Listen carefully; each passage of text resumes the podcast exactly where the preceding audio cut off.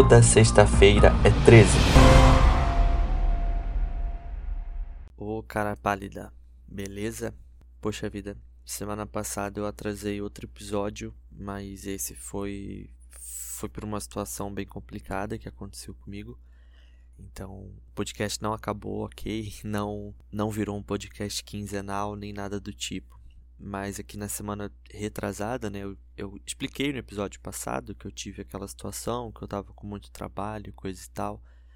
E na semana passada, infelizmente, eu perdi o meu avô. Então não tinha condições de, de gravar episódio. Então por isso que a gente não teve episódio na semana passada. E o episódio de hoje, ele talvez não seja tão animado quanto vocês esperam, quanto vocês estão acostumados. Mas eu quis fazer, não quis deixar duas semanas sem episódio. E até mesmo porque o podcast é, um, é uma forma de, tipo, homenagear meu avô, digamos assim. Não porque ele gostasse de true crime, mas porque o meu avô que me ensinou a gostar de rádio.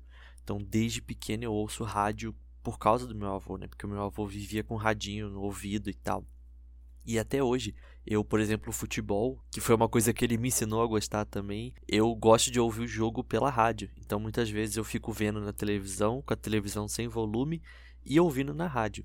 Então, o episódio de hoje, por mais que eu não esteja muito num clima de brincadeira e de piadinha, como eu normalmente faço, eu quis fazer, porque o podcast é um projeto que eu amo, que eu adoro. Meu avô gostava que eu fazia essas paradas e ele gosta de rádio, então enfim, eu não quis ficar duas semanas sem, sem episódio. Então, é isso. O episódio de hoje ele era para ter sido gravado com, com a Isa, né, do Study Criminologia, mas eu conversei com ela, falei que eu não estava muito na vibe assim de, de gravar em parceria nesse momento, que eu preferia gravar sozinho, porque tô meio para baixo ainda, então por isso que a Isa não está aqui. Isa, é, obrigado por entender a situação e como a gente falou lá no Instagram, né, logo você volta para gravar um outro episódio.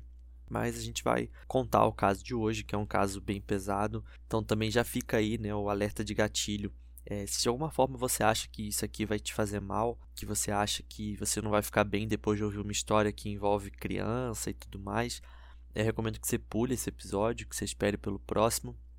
Mas se você é de boa com esse assunto, vamos aí.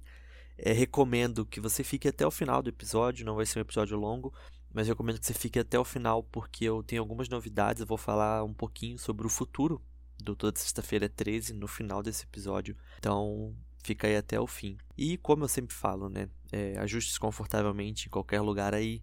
Pega um fone de ouvido bem boladão. Aí faltou apagar a luz, né? Então, enfim, calma aí, vamos lá. Ajuste-se confortavelmente em qualquer lugar aí, apague a luz, pega um fone de ouvido bem boladão e vem comigo.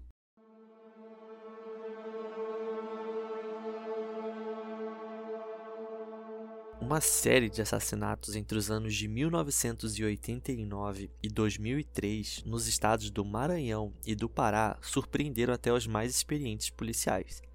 É, isso me surpreendeu também, tá? É, o que eu vou contar aqui me surpreendeu.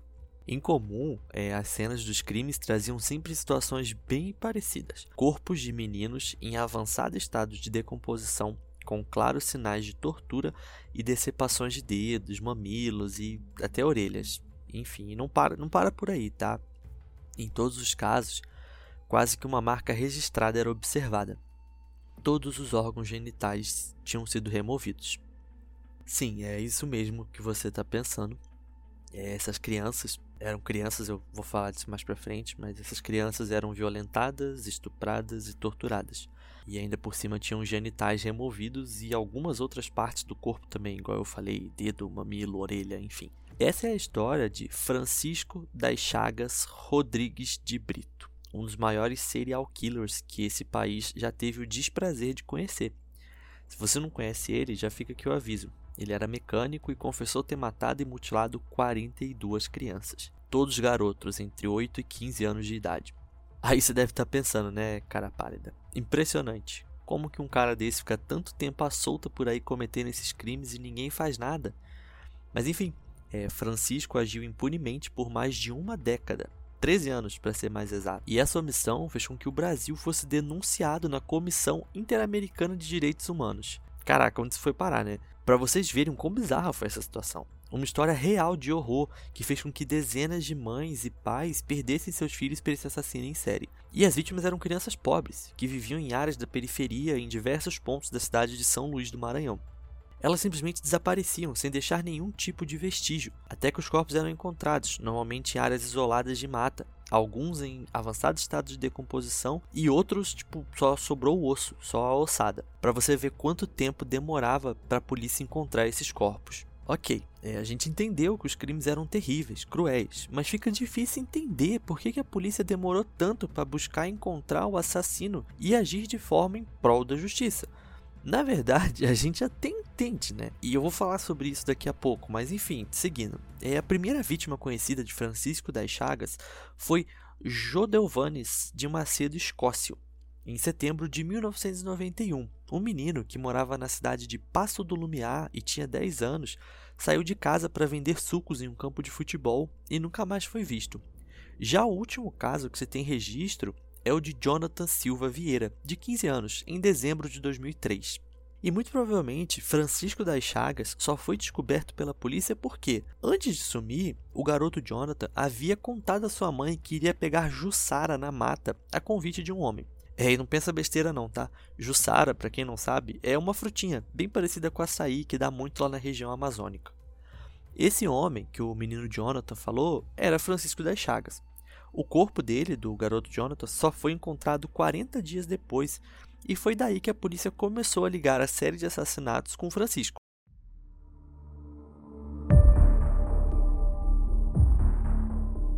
Aí, fazendo um parênteses aqui para explicar um pouco mais sobre o porquê da polícia demorar tanto tempo para conseguir ter uma pista mais concreta sobre esses assassinatos. O delegado da polícia que assumiu as investigações na época, Sebastião Uchoa, disse que ninguém fazia ideia naquele momento que o autor das mortes poderia ser um serial killer. Pois é, né? As mortes tudo iguais e você não desconfiava de nada. Ok. Ele disse, abre aspas, as crianças eram pobres, humildes, da periferia, muitas desapareciam e os casos não eram levados ao conhecimento da polícia. As ossadas que eram recolhidas também não eram catalogadas. Fecha aspas. Então você imagina, a região era muito pobre, as crianças aparentemente não chegavam na polícia, né? as coisas não chegavam na polícia, e as ossadas também não eram estudadas, pelo visto. Nesse contexto, por mais de 10 anos, a polícia do Maranhão parecia não estranhar as coincidências que existiam entre os crimes, com a mutilação genital, o fato das vítimas sempre serem meninos pobres, como uso de arma branca, lesões na cabeça, no corpo, enfim, a polícia nunca pensou que isso tinha relação, por mais que os crimes fossem parecidos. O máximo que acontecia na época era que a mídia da região sempre dava algum destaque para essa série de desaparecimentos e assassinatos, mas fazia um barulho na época, mas logo depois as pessoas esqueciam e ficava por isso mesmo. E o pior é que os crimes continuavam acontecendo e sempre sem solução. Foi só depois de mais de 10 anos do primeiro assassinato, com as famílias das vítimas sempre buscando respostas sem sucesso, que finalmente conseguiram associar a figura de Francisco das Chagas como ponto central dessa série de assassinatos. Foi a partir disso que o caso deixou de ser manchete exclusiva das páginas policiais e começou a tomar uma proporção maior, com pessoas repercutindo dentro e fora do Brasil. Isso aconteceu porque em 2001, duas ONGs da região o Centro de Defesa Padre Marcos Passerini e o Centro de Justiça Global começaram a discutir sobre esses casos e entenderam que as mortes, da forma que eram feitas, pela sua brutalidade e tal, a mutilação dos órgãos genitais, se tratavam de uma grave violação dos direitos humanos de crianças e adolescentes. E perceberam também que poderia ser a mesma pessoa, já que era tudo muito parecido. E isso era algo que continuava acontecendo, com vários relatos, mas que parecia que ninguém fazia nada para resolver contando com a ineficiência e omissão das autoridades locais. Nisso, essas ONGs entenderam que essa responsabilidade poderia cair sobre o Estado brasileiro e então denunciaram que a série de assassinatos que acontecia lá em São Luís fazia com que o Brasil descumprisse os acordos internacionais feitos na época de direitos de infância e juventude. Uma acusação bastante grave e que deveria ser tratada em foro adequado. Foi aí que entrou no jogo a Comissão Interamericana de Direitos Humanos, um órgão autônomo da região dos Estados Americanos. E foi aí que começou a tomar uma proporção muito maior e a polícia precisou, enfim, criar uma força-tarefa para buscar respostas para o caso.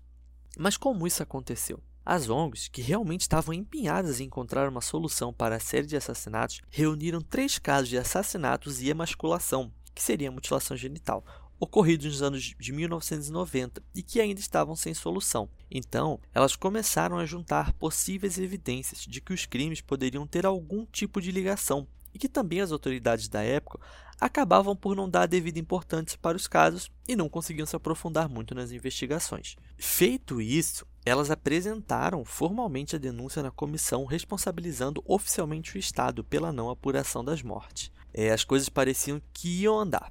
Sandra Carvalho, coordenadora geral da Justiça Global, que era uma das ONGs, disse, aspas, a Comissão Interamericana entendeu que era um caso de grave violação dos direitos humanos, atingindo crianças e adolescentes do Maranhão, e então ela deu início ao trâmite de uma ação contenciosa contra o Brasil, fecha aspas, e a galera começou a fazer obra aqui no prédio. Então, se ouvir algum barulhinho, me desculpa, é a obra. Eu tô gravando num horário um pouco ruim, então não posso pedir pros caras pararem a obra. Mas enfim, aí enfim, você imagina, né? 10 anos de uma série de crimes onde as informações sobre eles não, saí, não saíram ali da região de São Luís. E aí do nada tomou proporções internacionais. Foi uma parada emblemática demais. Do dia para noite, não eram só pais e mães que perderam seus filhos que buscavam respostas. Agora tinha de fato uma organização internacional pressionando as autoridades brasileiras para que a resposta desses crimes fossem encontradas e solucionadas. É claro, né, que os crimes ganharam destaque na mídia do Brasil, do exterior, enfim. E só a partir daí que uma força-tarefa, como eu falei, foi criada, inclusive com a participação da Polícia Federal, para tentar solucionar esse caso. Só que, mesmo com essas iniciativas, os assassinatos continuaram a acontecer por mais dois anos, até que Francisco das Chagas fosse encontrado. Mas quem, de fato, era essa pessoa que conseguia enganar a polícia por mais de uma década e ficar impune por vários anos?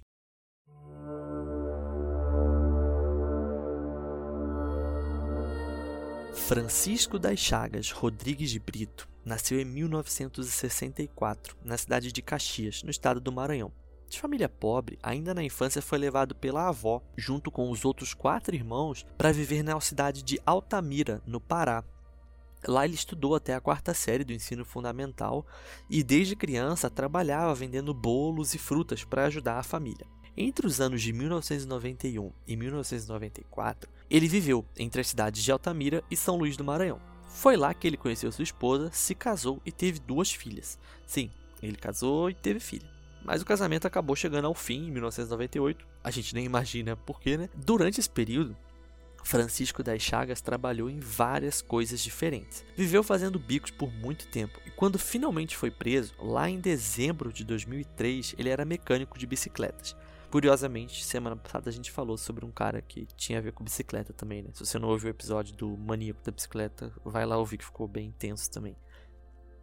Nessa época, ele morava em um casebre na cidade de São José de Ribamar, região metropolitana de São Luís.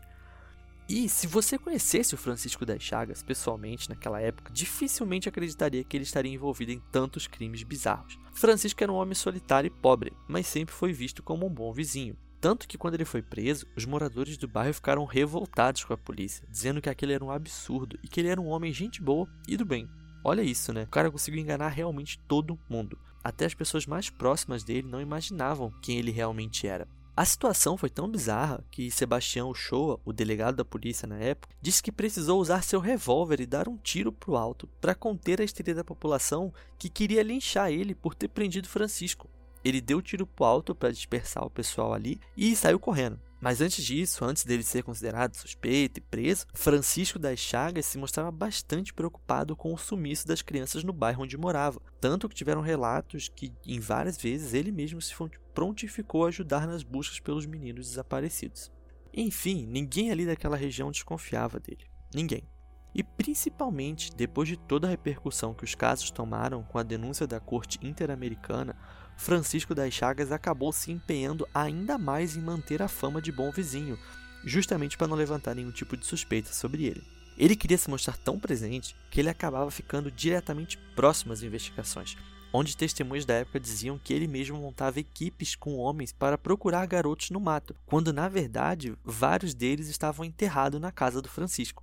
A cara de pau era tanta que um dos peritos que trabalhou no caso da época, Wilton Carlos Ribeiro, disse em entrevista que Francisco das Chagas chegou a participar da reconstituição do crime como figurante, representando o pai de uma vítima na cena do crime. Enfim, é, resumindo, Francisco das Chagas era um homem pobre, humilde, bom vizinho e ninguém suspeitava dele. Ele conseguiu criar uma imagem quase perfeita para disfarçar sua série de crimes bárbaros e cruéis.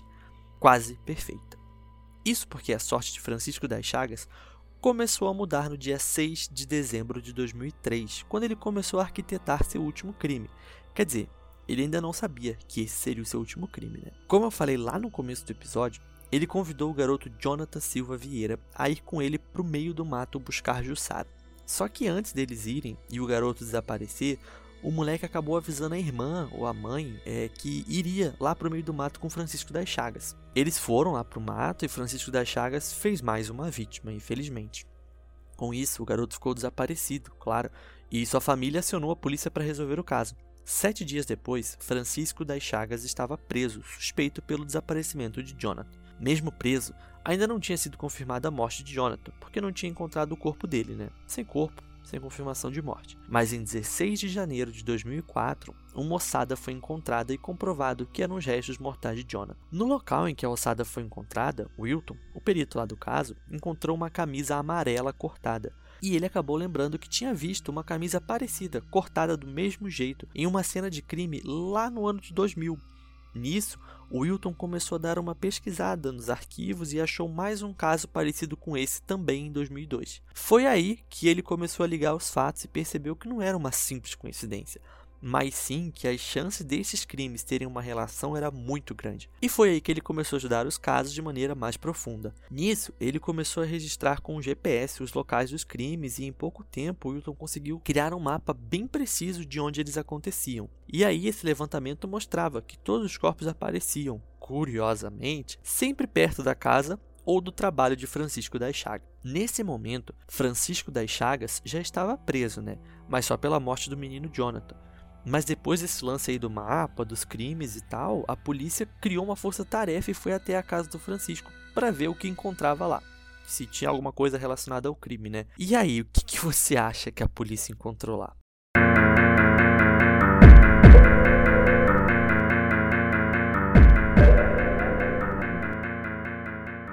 Cara, é até bizarro falar isso aqui, mas vamos lá. Eu tinha falado no começo que era tenso, né? Mas vamos lá. Foi uma parada assustadora. A polícia acabou achando pedaços de pele e cartilagem humanas no chão de terra batida. E tinha uma parte lá da casa que a polícia percebeu que o solo parecia ter sido revirado. Então decidiram fazer uma escavação ali para ver se encontravam alguma coisa. E não deu outra. A polícia acabou encontrando um corpo cortado ao meio em duas partes. Uma parte tinha suas pernas amarradas com arame e a outra parte tinha o tronco e a cabeça.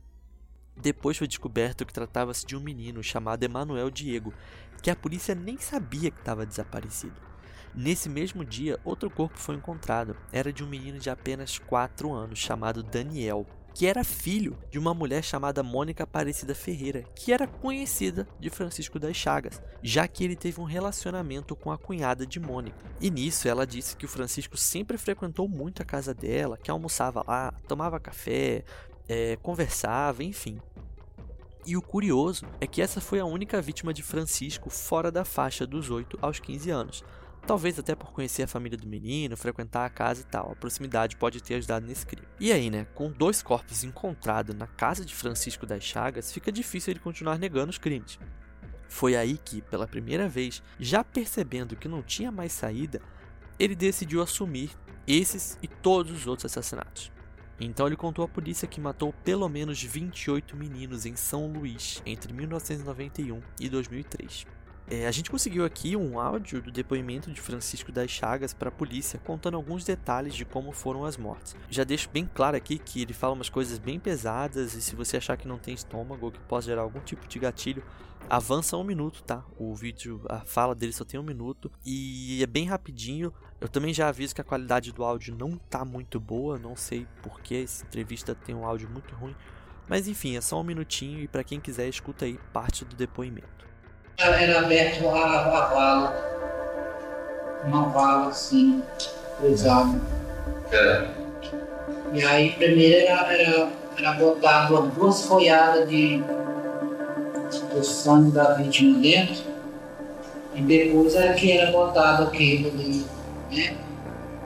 E depois que eu cobria aquilo ali no pé do, do fundo, é que o negócio desaparecia na minha frente. Ô, desse menino, Foi capaz dele. e mais? Quem fez com o capoeira? Canivete, que Revés? Na hora que esse menino aparecia, não tinha maldade na cabeça. Não, na hora que esse menino aparecia, eu não tinha assim maldade nenhuma não. Assim, não passava nada pela minha cabeça não. Mas quando é, começava aquela confusão na minha cabeça ali, parece que um negócio ficava falando ali, aí ali eu ia começando a ficar é, de outro jeito. É bizarro pensar na calma e na naturalidade que ele conta essas histórias, né? Mas enfim, depois de assumir os crimes e tal, Francisco das Chagas teve que fazer alguns exames psicológicos. E para Carlos Leal, psicólogo responsável pelo laudo, ele confirma que Chagas era sim um psicopata. Chocou um total de zero pessoas, né? Depois de tantos crimes brutais, fica difícil pensar o contrário.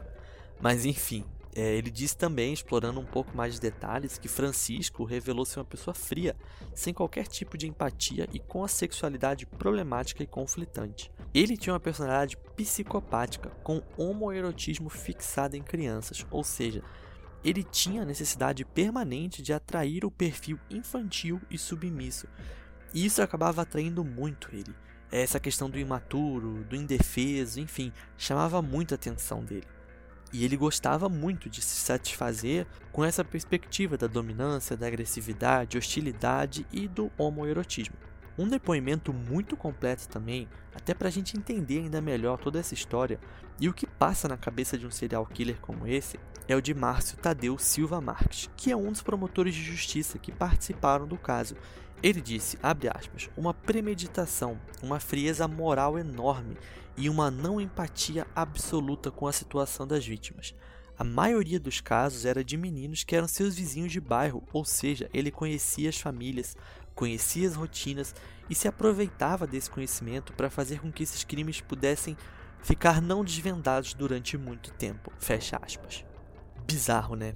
Enfim, é, Francisco das Chagas foi condenado a 580 anos de prisão pelo assassinato e emasculação de 28 meninos. Ele ainda está vivo e cumpre a sentença na penitenciária regional de São Luís. Uma curiosidade é que lá no começo do episódio eu disse que ele matou 42 crianças, né? Mas acabou sendo condenado por apenas 28 mortes. Isso porque dois assassinatos com as mesmas características não entraram para essa conta, porque simplesmente ninguém deu queixa dessas crianças e não se sabe quem elas são até hoje. Além disso, a gente disse que ele também viveu um tempo na cidade de Altamira, no Pará, você se lembra? Então, lá também tiveram casos de crimes com as mesmas características, na mesma época que Francisco das Chagas morava lá. Mas a justiça paraense acabou entendendo que aquelas mortes faziam parte de ritual de uma seita e essas condenações foram feitas antes mesmo do Francisco ser preso. E como para a polícia ele também confessou o crime de Altamira, foram todos 42 crianças mortas, contando os dois estados. E eu vou deixar aqui na descrição do podcast, e vou deixar aqui no seu agregador que você está ouvindo, né? E vou deixar lá no Instagram também um artigo na internet que fala um pouco sobre a cidade de Altamira, no Pará. Eu não sei se você já ouviu falar de Altamira, mas ela é uma das cidades mais perigosas da América. E agora, além do perigo que o crime lá tem e tal, é, muitas pessoas estão se matando em Altamira por suicídio. É, só para você ter uma ideia que a cidade de Altamira ela tem uma taxa de suicídio três vezes maior do que a taxa do Brasil. Então assim tem muita gente se matando lá. É, é um artigo muito legal. Sim, muito legal não, né? Tipo, ele é muito completo e é para quem gosta de estudar sobre essas coisas e tal. Então eu vou deixar esse artigo aqui na descrição do podcast e vou deixar lá no Instagram também para quem quiser ler. E aí, cara pálida, é, você gostou desse episódio? Achou bizarro? Essa foi a história de Francisco das Chagas Rodrigues de Brito, um dos maiores serial killers desse país. Peço desculpa se você não curtiu a vibe do episódio, mas é que eu ainda não tô naquele clima maroto que a gente normalmente tem aqui. Mas eu só queria trazer esse episódio porque não queria ficar duas semanas sem episódio. E agora, como eu tinha prometido lá, né, falar novidade e falar um pouco do futuro do podcast, Como eu falei no episódio passado, estava bem complicado para eu fazer tudo sozinho, porque eu fazia tudo sozinho, né? Pesquisa, roteiro, gravação, edição, Instagram, enfim, eu fazia tudo sozinho, como estava muito complicado. Eu acabei convidando algumas pessoas que eu conheço, algumas pessoas que, que eu me relaciono e gostam do podcast para ajudar nessa missão que é levar o Sexta-feira 13 até o topo, né, do, dos podcasts, que a gente quer, a gente quer o topo. Então, equipe de Sexta-feira 13 cresceu, né? Agora ela é uma equipe, não é mais uma eu-equipe. Por exemplo, o roteiro do episódio de hoje foi escrito pelo Bruno Mendonça. O Bruno é meu amigo já há bastante tempo e ele adora o podcast. Desde o primeiro episódio ele ouve, manda feedback, fala um monte de coisa e dá dica de casa, não sei o que. Então o Bruno ele entrou para a equipe do podcast. No futuro a gente vai gravar junto. O Bruno vai começar a participar das gravações. Como eu falei, esse episódio eu preferi gravar sozinho, mas no futuro o Bruno vai estar nessas gravações. Só que esse roteiro do episódio de hoje, contando do Francisco, já foi escrito pelo Bruno. Quem também entrou para a equipe do Sexta 13 foi o André Gonçalves. Ele, a partir de maio, a partir do próximo episódio, no caso, né? Ele vai ser o editor do podcast. O André é DJ e ele trabalha com edição de áudio e essas paradas. Ele edita o Estação 21, que é um podcast super legal. Não sei se você conhece, mas recomendo. Enfim, a partir de maio o André vai editar os nossos episódios, então vocês já podem esperar uma edição muito melhor do que essa que eu faço. E outra pessoa que entrou pro time do Sexta-feira 13 é a Isabela Palassi do Study Criminologia. Não, o Study Criminologia não acabou, ok? Não me mate, Isa. Mas a Isa ela vai ajudar a gente com o Instagram. Ela vai produzir alguns conteúdos pro nosso Instagram, tipo stories e reels e tal. Então agora você pode acompanhar a Isa aqui no Toda Sexta-feira 13, lá no Instagram no caso, né, que é arroba toda sexta-feira 13, como você também pode acompanhar ela no Study Criminologia, que é arroba study.criminologia. Então agora é isso, nós temos uma equipe que vai fazer isso aqui acontecer e situações como a que aconteceram na semana retrasada, de atrasar um episódio por falta de tempo, não vão mais acontecer. Assim como os membros do Sexta Club 13, que eu não sei se você sabe, mas nós temos um clube de assinatura. Eles vão estar muito mais amparados, porque agora são quatro pessoas produzindo conteúdo. Se você quiser entrar para o Sexta Club 13, você vai em catarse.me barra Sexta Club 13 e veja lá todas as recompensas que tem. São quatro recompensas e a partir de cinco reais você já pode ajudar o podcast. Então é isso. A gente voltou, tá? não tinha condições de ter episódio passado, mas estamos de volta. A equipe está crescendo, o podcast está crescendo. Semana passada teve um dia que o podcast estava na 34 posição do Spotify. Foi o nosso recorde. A gente nunca tinha ficado tão no topo do Spotify assim. Então, muito obrigado a todo mundo que está ouvindo, todo mundo que está compartilhando. E é isso. Semana que vem tem mais um episódio, às 3 horas da manhã, na Hora da Besta.